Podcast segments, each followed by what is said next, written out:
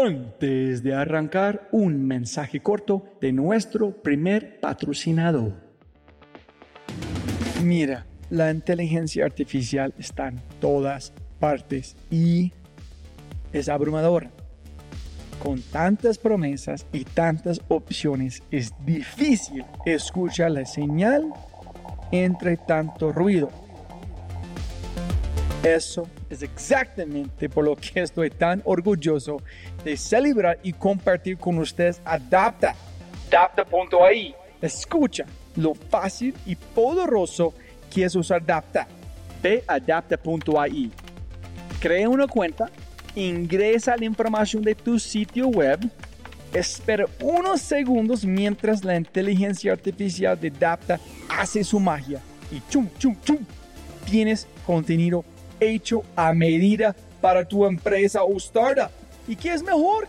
La inteligencia artificial de Dapta sigue produciendo contenido más inteligente mientras más lo usas. Y mejor que eso, esto es solo la punta de un enorme iceberg de lo que Dapta puede hacer. Dapta es fácilmente una de mis herramientas favoritas. Es alucinante.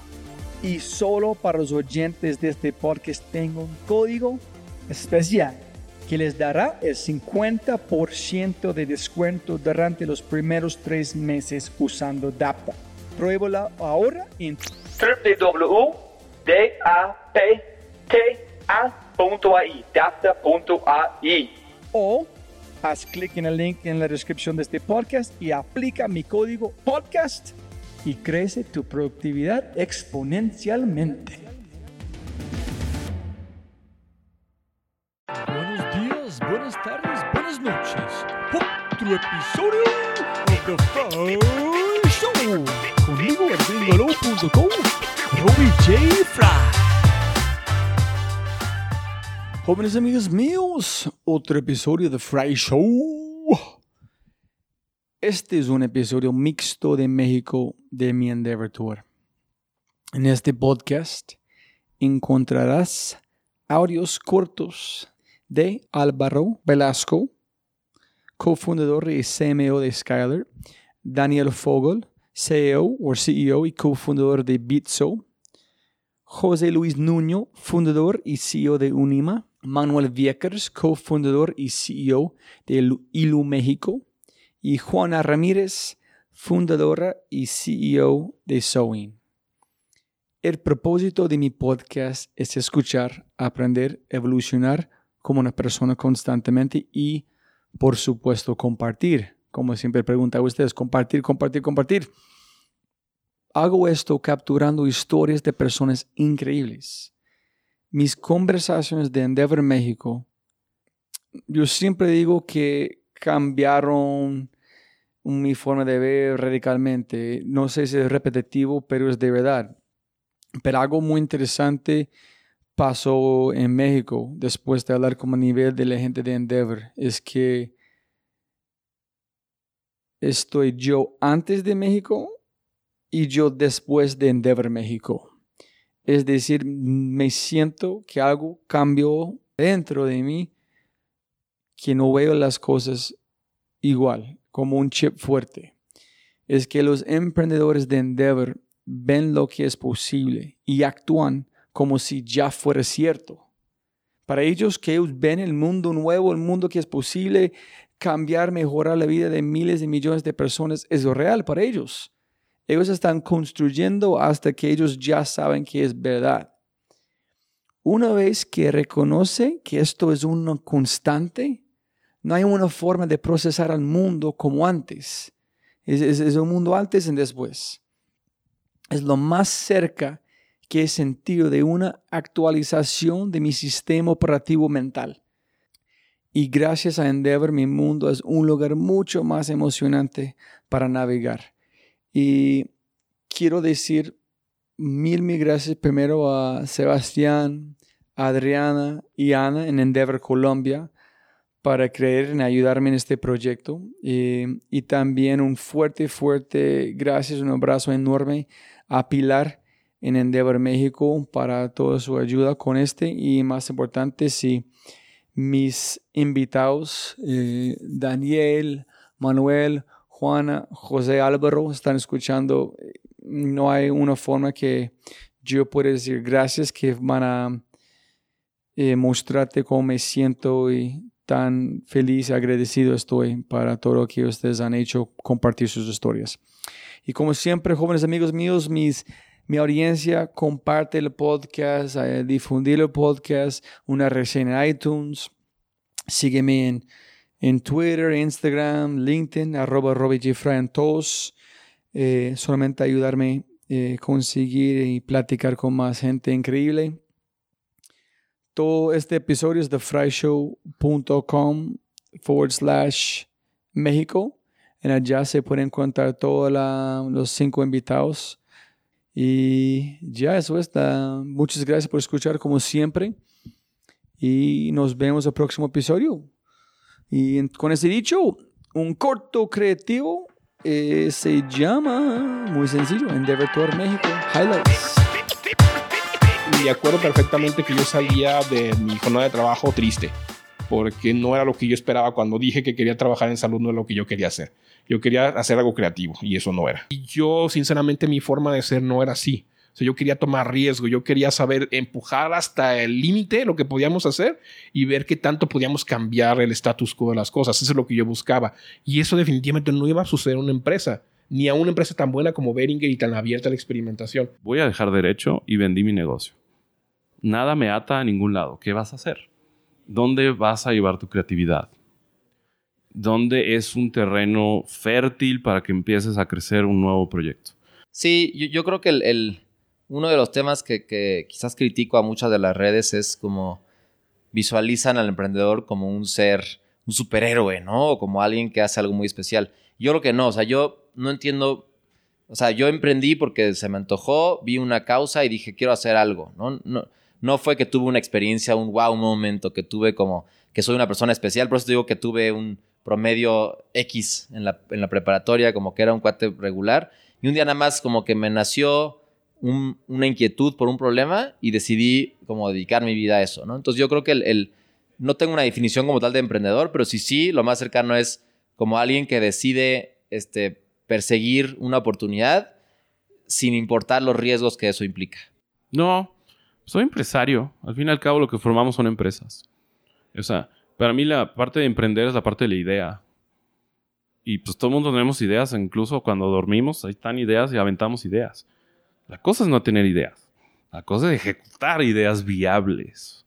Y en ese momento te conviertes en un emprendedor, en un empresario. Para nosotros esto nunca fue mm, para volvernos emprendedores. O sea, no, la, meta nunca fue quiero ser emprendedor. La, meta para mí nunca fue quiero ser mi propio jefe, nunca fue, o sea, todas estas cosas que te dicen como a los emprendedores les gusta ser su propio jefe, a los emprendedores, no es cierto, yo trabajé por otros jefes y lo disfruté muchísimo. Eh, y es más, a veces, a, veces cuando, las cosas se ponen muy difíciles cuando emprendes, y, y, a veces hay veces que digo, híjole, ¿cómo me gustaría nada más levantarme e ir a, hacer lo que alguien más me diga y no preguntar, porque pues mucha, o sea, la empresa depende de nosotros, ¿no? Y, es difícil. Y yo diría que para mí nunca fue un tema de, de quiero ser mi propio jefe, quiero emprender, quiero ser el, quiero ser el jefe de la empresa. No, no, no fue eso. Yo diría que para mí el tema fue, si yo no hago esto, ¿quién más lo va a hacer? Creo, creo que eso fue gran parte. O sea, yo decía, yo decía, soy, soy mexicano, estoy educado en el extranjero, eh, estoy early en el mundo de Bitcoin. O sea, supe del mundo de Bitcoin por circunstancias. Un muy buen amigo de la carrera me contó de esto. Em, estoy en un punto en, mi vida en donde estoy acabando un ciclo con la maestría y tengo que encontrar algo nuevo que hacer. yo decía, no hay mejores condiciones. Nunca voy a tener una oportunidad así en mi vida. No estoy casado, no tengo hijos, puedo tomar un riesgo estúpido, porque yo creo que, yo creo que la, definición de un emprendedor es un idiota que está realmente dispuesto a tomar un riesgo estúpido. o sea, porque es, es, enorme el riesgo que tomas con estas cosas. Que te enamora es la oportunidad divina de, de actuar sobre ese problema. De, pensar soluciones para ese problema. Y, y a diferencia de los emprendedores, eh, por ejemplo, que hacen disrupciones en tecnología, que tú los escuchas hablar de su producto, de su tecnología, de su solución, y están profundamente enamorados de su solución. El emprendedor social está profundamente enamorado del problema. Entonces, si la solución hoy es A, pero mañana hay que cambiarla por la B, porque ya resolví esta parte y ahora hay que resolver esta otra, la solución es lo de menos, ¿no? O sea, lo que importa en realidad es el reto maravilloso de cambiarle la vida a las personas en un aspecto específico que fue lo que decidiste. Entonces... Y el otro estar con tus otros tres co-founders viendo lo que estás haciendo y ni idea de a quién puedes acudir por lo que tienen muchas dudas, ni idea de cómo vas a pagar la renta el día de mañana, ni idea de si esto va a convertirse en algo o ya perdimos tres años de nuestra vida y todos nuestros ahorros. Entonces, cuando realmente se convirtió ya en un éxito, cuando yo volteé para atrás, más que darme una euforia de decir, wow, qué fregones somos, e-, era un sentimiento de decir, es que no estaba equivocado, es que sí podemos hacer algo. Es un sentimiento de, satisfacción de decir, es que sí puedo. Pues está bien padre crear. Está... Eh, eh, es, es lo que más me está gustando crear conceptos, crear algo, ver la reacción de la gente, si le gusta o no, eh, entender el, la, lo valioso que es un feedback, ¿no? Una retroalimentación es súper valioso porque en ese momento tú sigues aprendiendo, es decir, tú propones algo, no impones algo. Y necesitas 100% el feedback de la gente. Sí, digo, no, creo que tenga una fórmula exacta. Algo que yo empujo mucho es nunca dejar de estar en contacto con, con, tu cliente y con tu equipo de trabajo que está en contacto con el cliente, ¿no? Entonces, por ejemplo, yo este año, después de 10 años de estar de, o sea, en Nilo México y 6 de estando de único director, fui 50% del tiempo el primer semestre del año a campo, ¿no? Y, muchos dicen, oye, vas demasiado a campo, como por qué, si tú dices que... Pero es que ahí donde, donde tienes realmente el tiempo de entender a profundidad tu mercado, de reinventarte, de hablar con tu equipo de trabajo y ver qué opinan, tal. Entonces, si yo estoy desde el escritorio, es muy difícil eso, ¿no? Entonces, creo que una cosa es estar constantemente como en un feedback loop con el último cliente y con, con el, tu equipo de campo que está atendiendo a ese cliente. Sí, Robbie, y, y sinceramente, yendo los 10 pasos atrás, ¿por qué existimos? Porque alguien lo hizo mal. Ellos tenían el control de todo. Ellos podían haber apostado a nuevas tecnologías, a nuevos sensores, a llevarlo un paso más. Y no lo hicieron. Ya soy hoy un poco más pragmático en cuanto a mi rol. Y también la otra que tengo que ver es cómo sigo yo reinventándome, capacitándome y como driving una visión para la escala a la que queremos llegar. Porque quizás si yo no me sigo creciendo, reinventándome y como, como fortaleciendo mi visión, quizás yo no voy a ser en cinco años el mejor para manejar este negocio en particular. Y eso a, nivel humildad y a nivel como, como darte cuenta en, el nivel ego es algo que hay que estar trabajando para el momento en el que llegue, ¿no? Que no sé si es fácil. Y, luego la otra cosa que es un reto para nosotros eh, es que tenemos que constantemente volver a repensar estas cosas. O sea, la industria y la tecnología está cambiando y todo el tiempo estamos repensando. O sea, ¿qué, otra cosa? ¿Cómo tengo que repensar esto? Los, los supuestos que tenía hace seis meses siguen siendo válidos. ¿Qué cosas están pasando que debería estar viendo? Hay un, hay un chorro de cosas que valen mucho la pena como realmente este, sentarte a ver si... Me gusta mucho escribir, entonces trato de escribir eh, mis supuestos, my assumptions. Entonces los escribo y, trato de cada cuatro o seis meses volverlos a leer y es impresionante cómo, cómo cambias, ¿no? Cómo vas cambiando todo el tiempo. Todo eso mezclado, pero siempre necesitas el tercer factor, la oportunidad. ¿Quién lo está haciendo? ¿Lo están haciendo bien? ¿Lo están haciendo mal? ¿Por qué no está permeando en la población? pero me refiero a esfuerzos ni siquiera de tecnología, de comunicación. ¿Cómo estábamos llevando la comunicación? ¿A quién le hablaban los sismólogos? ¿A quién le hablaba protección civil? Entre ellos se hablaban. Era una competencia de ego, de decir yo sé más que tú y yo voy a sacar un libro. Y a la hora que lo ponías a la gente, oye, eh, ¿tú entiendes de sismos? ¿Es importante la profundidad? ¿Cuál es la magnitud? ¿Qué es la intensidad? pues no tengo idea. Yo sí, ¿cómo? Vivimos en un país sumamente vulnerable y ¿por qué no sabemos? Y después de cinco años ya estamos ahorita justo en la etapa donde tenemos que sustituirlos. Porque no, no nos podemos quedar atrás. No puedo decir cinco años después caer en lo que yo critiqué hace cinco años, de no renovarse, de no invertir. Entonces, justo vamos a una tecnología nueva donde los sensores son del tamaño de un iPhone. O sea, yo creo que el momento donde como humanidad dejemos de explorar diferentes y nuevos conceptos es en donde vamos a dejar de existir. Pero gracias, o sea, creo que creo que estamos muy lejos de eso. Pues tú ves las universidades, todo, todo, todo lo que estamos avanzando para combatir todos estos nuevos conceptos, desde global warming hasta este, enfermedades y 80 mil cosas eh, in between, ¿no? Y creo que el concepto del dinero es un concepto que a partir a raíz de Bitcoin más y más y más gente empieza a cuestionar. Porque empiezas a entender estos conceptos a los cuales tal vez nos hemos suscrito por mucho tiempo, pero los cuales tal vez no necesariamente hacen sentido. Piensa que hay tres tipos de personas. Hay los maestros, eh, que son grandes iluminados y a través de la historia hemos tenido muchos maestros, que, saben su misión en la vida, saben, que tienen profunda sabiduría de su misión en la vida, no de otra cosa, de, de lo que vinieron a hacer.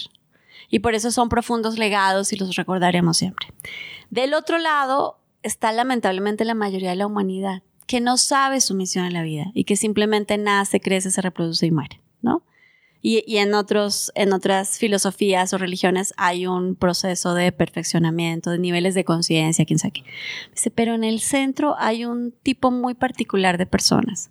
Son personas que encuentran su vocación.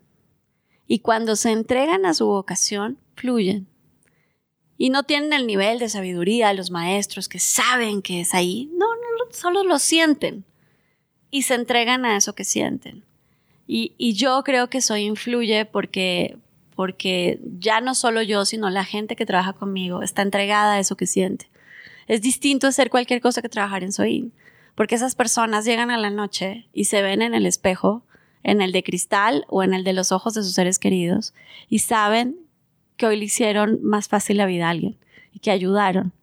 Y esa satisfacción hace que regresen al otro día y lo vuelvan a hacer y se te vuelve este obsesión, ¿sabes? Es, es hermoso. Y entonces me di cuenta el poder de construir cosas grandes siguiendo pasitos chiquitos, haciendo cositas chiquitas. Y, y, y, ese concepto creo que me, o sea, tuvo un impacto muy profundo porque me di cuenta que si yo hubiera tenido todos estos legos y la foto del coche, hubiera sido imposible construir el coche. Pero el proceso de seguir el instructivo y de romper este problema en pues no sé cuántos pasos serán, pero serán 150 pasos chiquitos, en donde vas poniendo en cada paso dos, tres, cuatro piezas juntos. Eh, ibas poquito a poquito construyendo algo que eventualmente se construyó en el coche. Y es, yo creo que ese es el, o sea, lo he mucho, yo creo que ese es el momento en donde me empecé a, a, a interesar muchísimo en este tema de romper problemas grandes y hacerlos más chiquitos desde un punto de vista que cada meta chiquita es alcanzable y poquito a poquito vas cumpliendo esta meta enorme, ¿no? Pero necesitas el coaching en su mente, ¿no? Siempre. Eh, yo creo que eso es algo bien interesante. Está esta frase muy famosa, no sé de quién es lamentablemente, pero que dice, hay, hay dos personas eh, poniendo piedras, ¿no? Con cemento, uniendo piedras con cemento le preguntas a uno que qué está haciendo y te dice, pues estoy poniendo piedras con cemento y le, estás pregunta y le preguntas al otro qué estás haciendo y te dice, estoy construyendo una catedral. Eh, y lo importante que es eh, para el bienestar de esa persona saber que está construyendo una catedral, porque si no el trabajo de estar poniendo una piedra con cemento junto a otras piedras, pues es muy monótono, tal vez aburrido, mientras que la persona que está, que, que está poniendo estas piedras pensando que está construyendo esta catedral, tiene esto en mente, ¿no? Entonces es un, es un motivador, es, es, una fuente de motivación. Creo que lo dijiste bien, es el momento que me, me di la oportunidad de decir sí puedo hacerlo y puedo pensar todavía más en grande.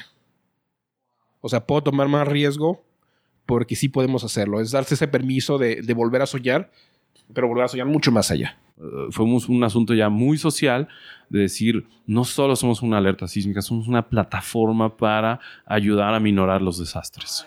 N- Nuestra especialidad no es la energía solar, es la distribución de última milla y el tema de financiamiento a las familias, ¿no? Entonces, si bien lo hemos hecho siempre con energía solar, creo que la plataforma que tenemos de acceso, de distribución y de conocimiento de las comunidades nos va a permitir hacer muchas más cosas.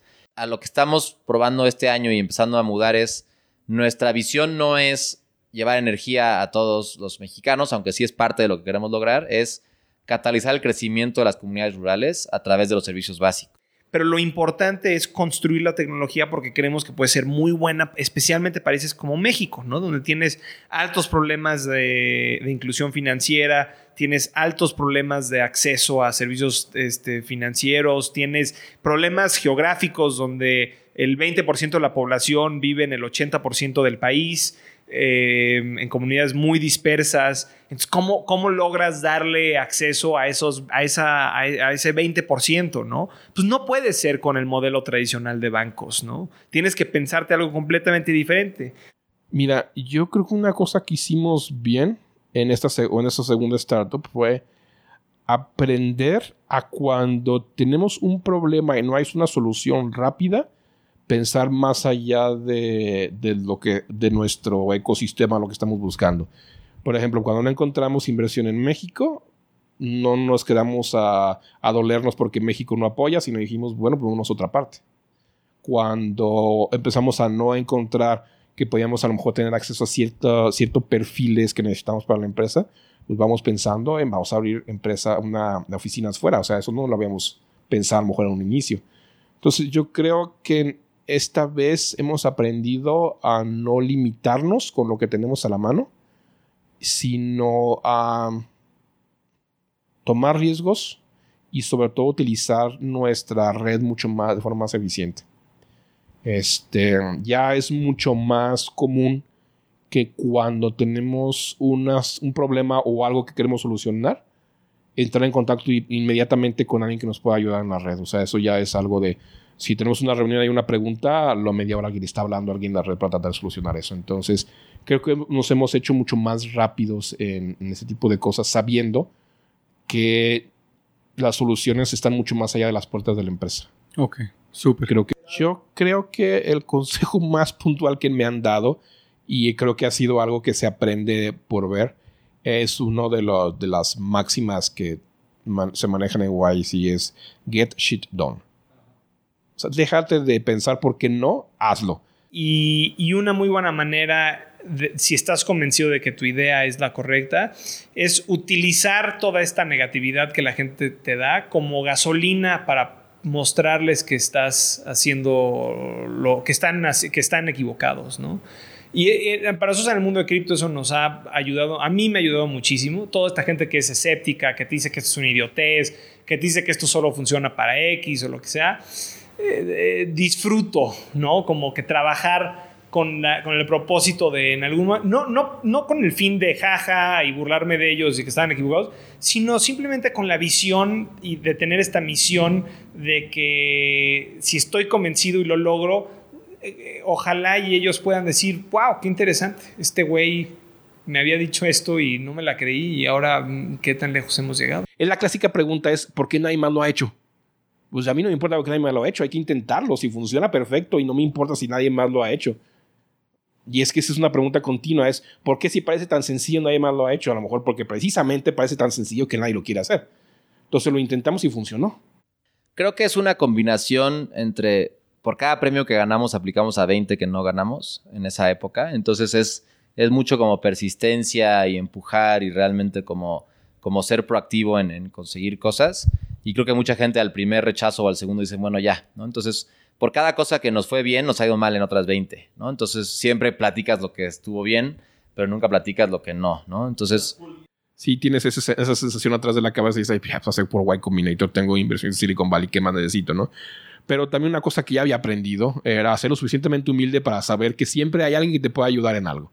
Haz sociedad, no seas egoísta. Con eso es la clave para absolutamente todo. Si hacemos sociedad, eres menos corrupto. Si hacemos sociedad, piensas en el otro antes que ti, pero al final el beneficiado eres tú. Cuando tú estás en la posición de querer hacer algo y tienes toda la fuerza mental y el ímpetu y las ganas de hacerlo, lo vas a lograr. O sea, es cuestión de ejecutar, cuestión de soñar y cuestión de caminar.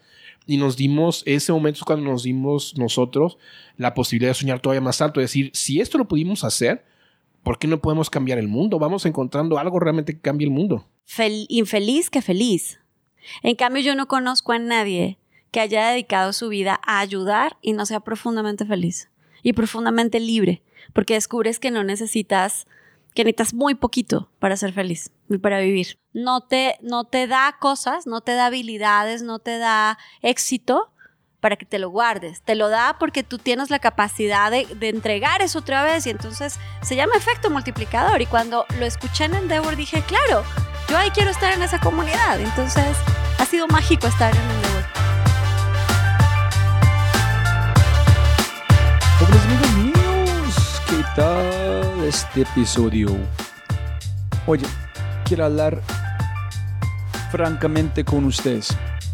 Siempre me gusta pedir a ustedes ayudarme con este podcast. No sé cuánto tiempo ustedes necesitan, qué necesitan de mi parte, cómo puedo pedir a ustedes para ayudarme con una reseña en iTunes, compartir con sus amigos si te gustan, ayudar, ayudarme a difundir este podcast, porque, ¿sabes? De verdad, si ustedes quieren más podcasts grandes, más personas, más gente espectacular, yo necesito que ustedes me ayuden con esto. Y yo sé que yo estoy pidiendo todo el tiempo, pero necesito, es, es algo para sostener este podcast. Ustedes conmigo, llevando este podcast a ser gigante, tenemos que hacer este juntos. Entonces, ayúdame por favor si puedes una reseña iTunes, compártelo una historia, cualquier forma de difundir el mensaje de los podcasts. En si no, sin embargo, te quiero un abrazo grande. Hasta el próximo episodio. ¡Chao!